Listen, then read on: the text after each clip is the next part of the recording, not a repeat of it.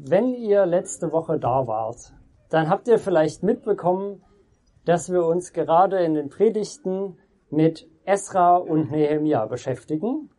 Äh, das sind zwei Bücher im Alten Testament. Und dass es außerdem um Reich Gottes Träume geht. Und da schließe ich heute an. Ich möchte heute gern zu euch darüber sprechen, wie das eigentlich mit Nehemias Reich Gottes Traum anfing. Nehemia, der war ein hoher Beamter am persischen Hof. Der war Mundschenk des Königs. Man könnte vielleicht auch sagen Vorkoster. Der hatte eine sehr wichtige Aufgabe. Der musste nicht nur feststellen, ob das Essen denn schmeckt. Das wäre ja einfach gewesen. Nehemias Aufgabe war vielleicht lebensgefährlich. Denn der Sinn eines Vorkosters war, dass er das Essen probiert und wenn er krank wird oder stirbt, dass der König das Essen dann nicht isst und so einem Anschlag zum Opfer fallen würde.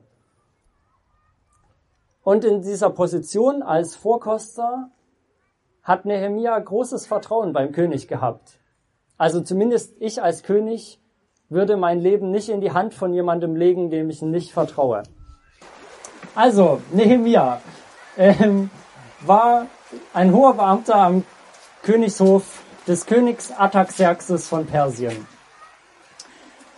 Und dann geschieht es eines Tages, äh, dass einer der Brüder von Nehemia von einer Reise zurückkommt.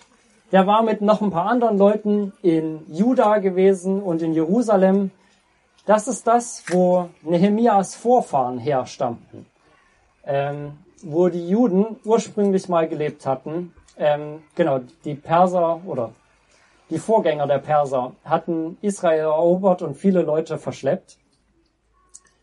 Genau, und jetzt kommt einer dieser Brüder von Nehemia zurück von dieser Reise und erzählt, ach, den Leuten, denen geht's echt schlecht da. Die leben im Elend. Jerusalem hat keine Stadtmauer mehr. Und Nehemia ist tief traurig von dem, was er da hört. Er ist bewegt. Und er lässt die Sache an sich ran. Mehrere Tage lang trauert er. Und er betet. Er bittet Gott, dass sich daran was ändert. Dass es den Leuten da möglichst besser geht. Er überlegt, was könnte man da machen? Was bräuchte es eigentlich, um diese Stadtmauer von Jerusalem wieder aufzubauen? Und er sucht Gott. Ähm, und dazu fastet er. Er verzichtet auf Essen und nutzt die Zeit vielleicht um zu beten oder einfach um auch seine Sinne zu schärfen und Gott zu fragen, hey, was willst du tun? Und dann hat er einen Plan gefasst. Also er weiß, ich brauche auf jeden Fall irgendwie einen Begleitschutz, um von dem Perserreich nach Jerusalem zu kommen. Denn damals fuhr noch kein ICE von Susa nach Jerusalem, ähm, sondern das war eine ziemlich gefährliche Reise, ungefähr zwei Monate lang.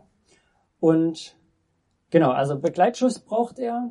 Er braucht Briefe oder eine Vollmacht vom König dass er überhaupt da langreisen darf. Denn es werden ja eine ganze Menge irgendwie Beamte dieses Königs unterwegs ihn anhalten und fragen, hey, was machst du mit einer bewaffneten Truppe und wo willst du eigentlich hin? Ähm, und dann braucht er Steine, also Baumaterial für die Mauer. Hm, da kann man wahrscheinlich einiges nehmen von den Trümmern, die noch da sind, oder sonst findet sich im Umland auch was. Aber Holz ist ein Problem. Holz brauchen wir irgendwie aus den Wäldern des Königs. Nehemia hat also einen schönen Plan, aber da gibt's ein Problem. Er muss ja noch vom König beauftragt werden und dahin gesandt werden. Und auch wenn er so nah am König dran ist, also jeden Tag neben ihm steht, um ihm einen Becher mit Wein zu reichen oder ein vorzüglich zubereitetes Huhn, er darf den König nicht ansprechen, die, das war einfach so im Perserreich. Wer den König anspricht, der muss damit rechnen, dass es ihn den Kopf kostet. Sondern irgendwie Sitte war halt, dass der König eine Person zuerst anspricht und dann durfte man antworten. Und deswegen betet Nehemia, Gott, gib mir doch Gelingen und schenkt doch irgendwie, dass der König mich anspricht. Und was dann passiert, das möchte ich gern vorlesen. Und es geschah im Monat Nisan des zwanzigsten Jahres des Königs Ataxerxes, als Wein vor ihm stand, da nahm ich den Wein und gab ihm den König.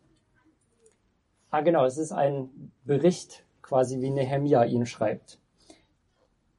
Und dann sagt er weiter, ich war aber nie traurig gewesen vor dem König.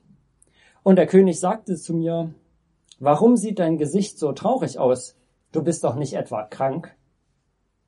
Nein, das ist es nicht, sondern ein trauriges Herz hast du. Da bekam ich einen furchtbaren Schrecken. Und ich sagte zum König, der König lebe ewig.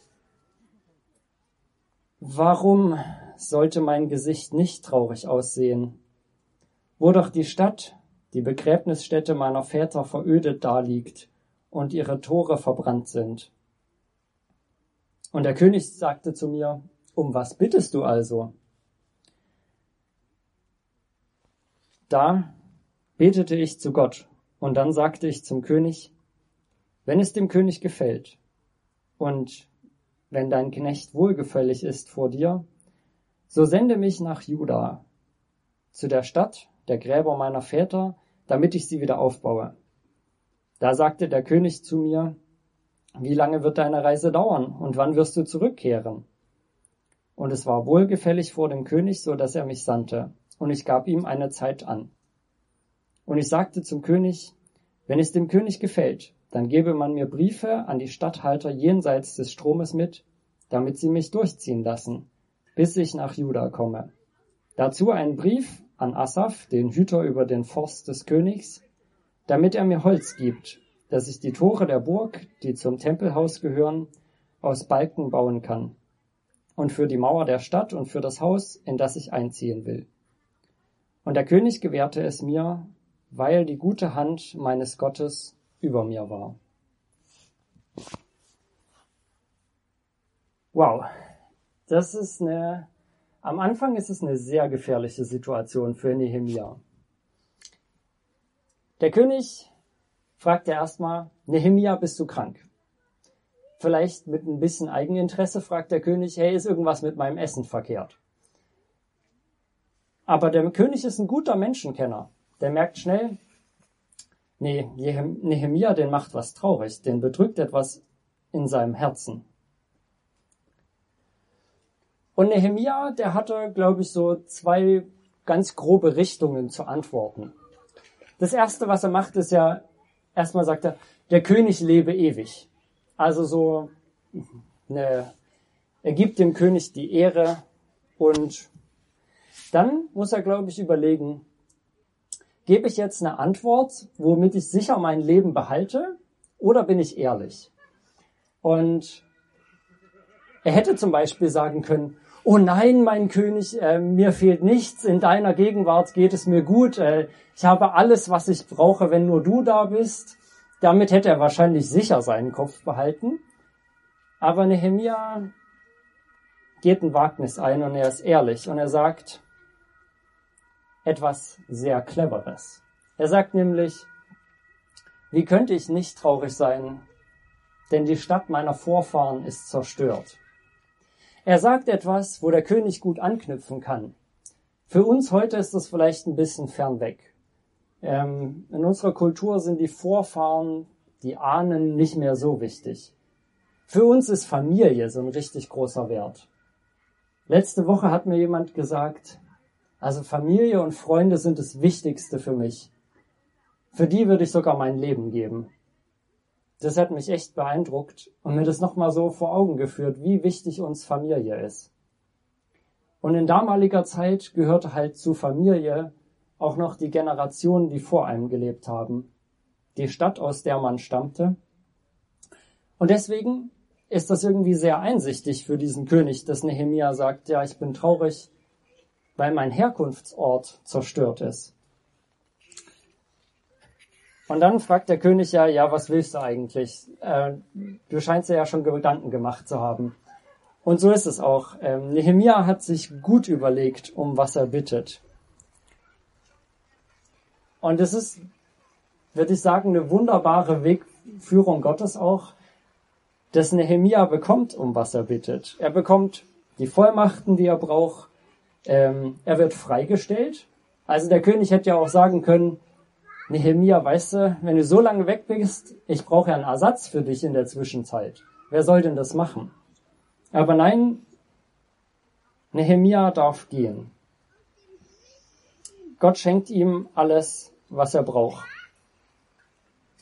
Und dabei will ich nicht stehen bleiben. Ähm, ich will auch gerne noch fragen, was können wir eigentlich heute lernen? Was können wir über Reich Gottes Träume heute lernen? Äh, und was können wir vielleicht auch von Nehemias Verhalten lernen? Vielleicht, wie wir beten können. In den letzten Wochen ging es ja um diese Reich Gottes Träume. Und von Nehemia oder bei ihm sehe ich eine Möglichkeit, wie so ein Traum entstehen kann. Vielleicht suchst du noch nach etwas, wo Gott dich irgendwie einsetzen kann oder wo du denkst, hey, da will ich mitarbeiten in Gottes Plan. Bei Nehemia fängt es mit Trauer an. Der ist sehr bewegt von einer Situation, von dem Elend von anderen Menschen. Vielleicht gibt es Sachen, wo du bewegt bist von Elend, vielleicht von Ungerechtigkeit. Das könnte ein Ausgangspunkt sein für einen Reich Gottes Traum. Und wenn du dem nachgehen willst, dann würde ich dir empfehlen, fang an, dafür zu beten. Und zwar erstmal zu beten, dass Gott an dieser Situation der Ungerechtigkeit oder des Elends etwas verändert. Denn du wirst eine Verbindung irgendwie zu dem, was da geschieht, äh, bekommen. Du wirst dir Gedanken machen, was kann man eigentlich ändern? Vielleicht fängst du auch an zu planen und zu überlegen, ja, was könnte man da so im Allgemeinen machen? Oder vielleicht auch, wo könnte ich Teil dieser Veränderung sein? Und ein drittes, was wir in diesem Anfangsprozess von Nehemia lernen können, ist auch Gott zu suchen und ihn zu fragen, Gott, hast du Platz in deinem Plan für mich? Wo kann ich mittun? Und noch was Zweites können wir von Nehemia in Bezug auf Reich Gottes Träume lernen. Irgendwann hat er sich ja alles irgendwie ganz gut ausgedacht gehabt, was er machen will. Aber es gab da das Problem, dass es etwas gab, was nicht in seiner Hand, was nicht in seiner Macht lag. Er brauchte irgendwie den Wohlgefallen des Königs, dass der König ihn anspricht. Okay, ich glaube, ich rede einfach kurz von hier weiter, denn ich bin schon fast fertig. ähm, also genau. Ich bin beeindruckt davon, was Gott da möglich macht für Nehemia. Und wie Nehemia auch dran bleibt. Denn er hat ein halbes Jahr gebetet, bevor etwas passiert ist, bevor ihn der König angesprochen hat. Ähm, genau, und ich möchte euch einfach als Ermutigung mitgeben, wenn ihr auf der Suche nach einem Reich Gottes Traum seid, dann vielleicht zu überlegen, gibt es Sachen, die euch traurig oder wütend machen, wo vielleicht so ein Beginn sein kann für einen Reich Gottes Traum. Und wenn ihr irgendwo unterwegs seid, aber es Sachen gibt, die nicht in eurer Hand liegen, dann Gott zu bitten, hey, es liegt an dem Hausmeister irgendwie, dass Dinge möglich werden. Bitte schenkt doch, dass der unserem Anliegen wohlwollend gegenübersteht. Oder genau, einfach zu beten, dass Gott da in dem Herzen einer Person was bewegt. Okay, soweit zur Predigt.